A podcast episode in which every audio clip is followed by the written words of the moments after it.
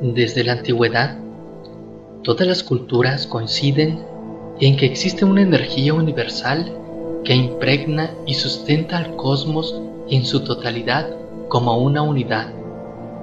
Una de sus manifestaciones es la energía vital que anima a todos los seres. En la India fue llamada prana y los yogis trabajaban con el prana mediante la respiración, la meditación y determinados ejercicios físicos para elevar su frecuencia vibratoria con la finalidad de unir al cuerpo con el alma y al hombre con Dios, permitiendo conservar la armonía, la juventud y la salud. El Reiki tiene sus raíces en los inicios del yoga, el yoga completo que el señor Shiva explicó plenamente detallado a su consorte Parvati. Según los astras, literatura védica sánscrita, desde hace más de 5.000 años. Después, poco a poco, fue diversificándose en él en varias ramas, senderos y filosofías como el Qigong chino, budismo Mikyo y el shintoísmo japonés, en el tai chi, en la metafísica y entre otras filosofías. Pasó a formar plena parte en los tantras, kamas y en la filosofía del kundalini. Con los cambios climáticos y las grandes catástrofes ocurridas a lo largo de los siglos en el planeta, Reiki se fue perdiendo y solo quedó en manos de círculos ocultos y monasterios apartados, enseñándose de maestro a discípulo. Usui fue el encargado de devolver esta técnica a toda la humanidad. Se dice que originalmente se utilizaba más de 300 símbolos. Usui sacó a la luz cinco de ellos y hasta ahora muchos maestros Reiki han canalizado bastantes más desarrollando nuevos sistemas con todos estos símbolos.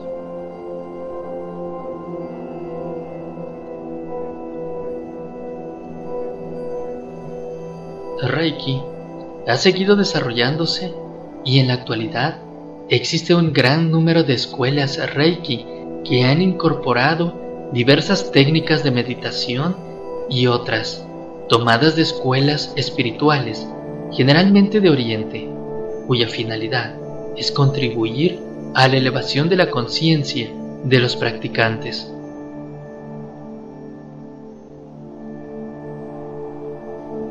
La energía Reiki, con diversos nombres, según la cultura, y la curación por las manos, es algo que ha acompañado al hombre desde tiempos inmemoriales. Aunque por así decirlo, la historia Reiki se refiere generalmente a los inicios del método Reiki desarrollado por el maestro Mikao Usui. Mikao Usui, natural de Japón, nació en Gifu el 15 de agosto del año de 1865 en el pequeño pueblo de Taniai, en el distrito de Yamagata.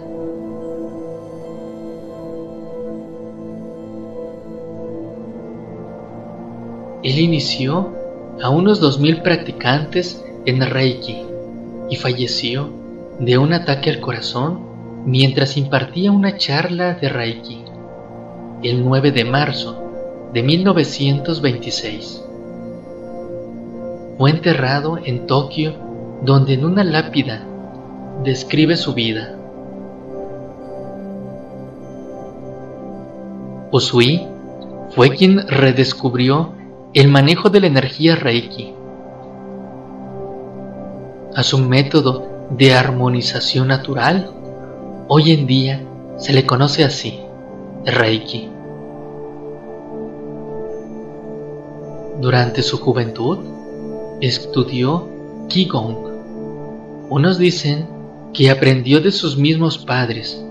Otros dicen que en un templo budista Tendai, situado en el monte Kurama, al norte de Kioto. Viajó en su búsqueda del conocimiento por todo Japón, China y Europa.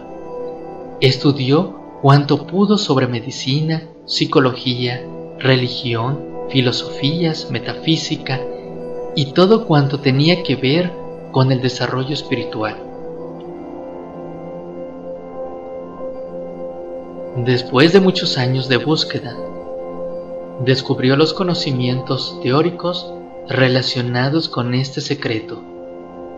Aún le estaba vedado el acceso a la sanación durante esta época vivía en un convento de Kioto. El abad del convento y el doctor Usui habían entablado una profunda amistad.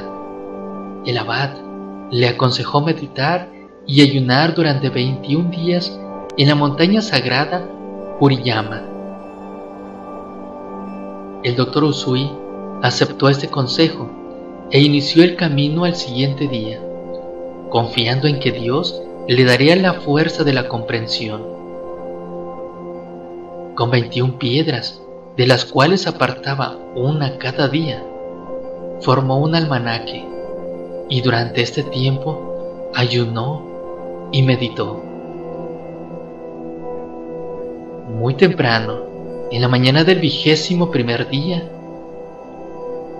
vio un luminoso haz de luz que descendió sobre él y que lo tocó en el centro de su frente. A pesar de este largo ayuno y con la consecuente debilidad física, repentinamente sintió que una gran fuerza recorría su cuerpo. Delante de él vio con letras luminosas y envuelto en burbujas de luz los antiguos símbolos de las escrituras en sánscrito y dijo, sí, me acuerdo. Estos símbolos se le fijaron para siempre en su mente y con ellos se activó el acceso a la energía vital universal. Ese fue el nacimiento del sistema Usui de Reiki. Cuando regresó a un estado normal de conciencia, el sol estaba alto en el cielo se sintió lleno de fuerza y energía y comenzó a descender de la montaña. En el apuro, sin embargo, se lastimó un pie. Lo tomó en sus manos durante algunos minutos, la sangre se detuvo y el dolor desapareció. Ese fue el primer milagro. Dado que tenía hambre, se detuvo en una posada del camino y pidió un gran desayuno japonés. El posadero le aconsejó no ingerir tanta comida después de un ayuno tan prolongado, pero Mikao Usui pudo comer todo sin la menor consecuencia.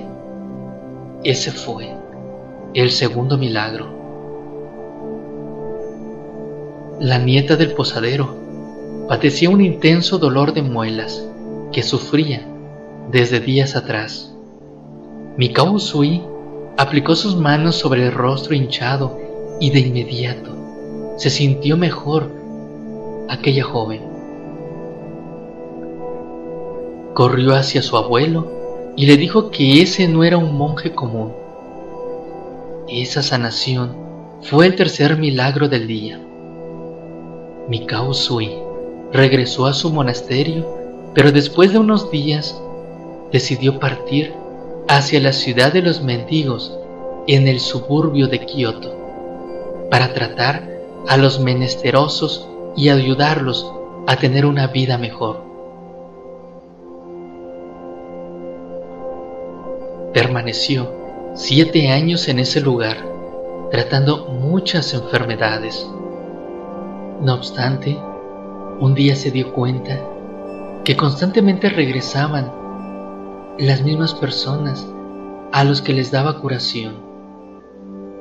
Cuando les preguntaba la razón por la cual no habían comenzado una nueva vida. Le decían que trabajar resultaba algo problemático y que era mejor seguir mendigando. Mikao Sui se sintió profundamente apenado y lloró. Reconoció que en sus sanaciones había olvidado algo de inmensa importancia. Enseñarle la gratitud a los mendigos.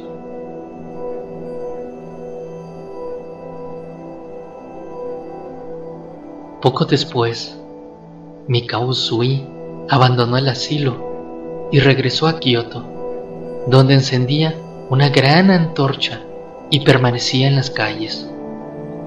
Cuando los transeúntes le preguntaban el motivo, les decía que procuraba gente que buscase la luz verdadera, gente enferma y oprimida que anhelara ser sanada.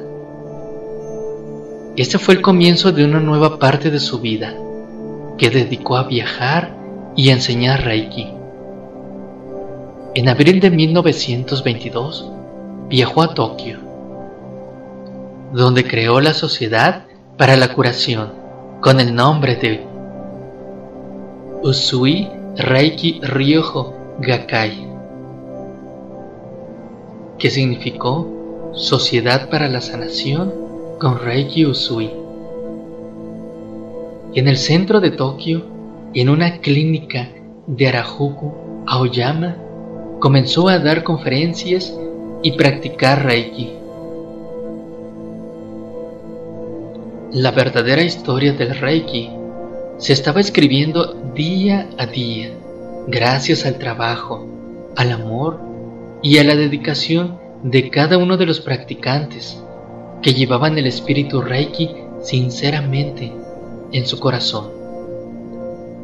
Aun siendo de origen japonés, se ha difundido y expandido en Occidente, y aunque se han mezclado con diferentes filosofías y religiones, afortunadamente, siempre manteniendo la esencia de lo que es Reiki.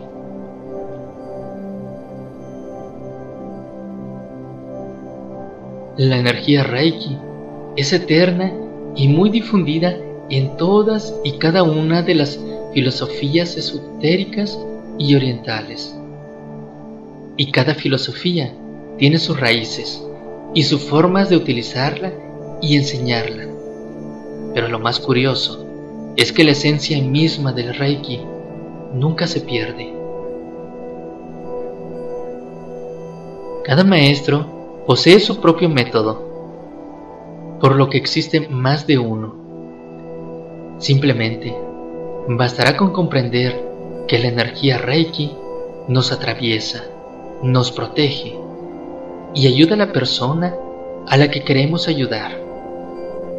Una vez que la energía sale fuera de nuestro cuerpo para llegar hasta el otro cuerpo, ya no vuelve de nuevo hacia nosotros, sino que regresa al lugar del que procede, es decir, regresa a Dios. Este es el motivo por el cual no se recibe lo negativo del otro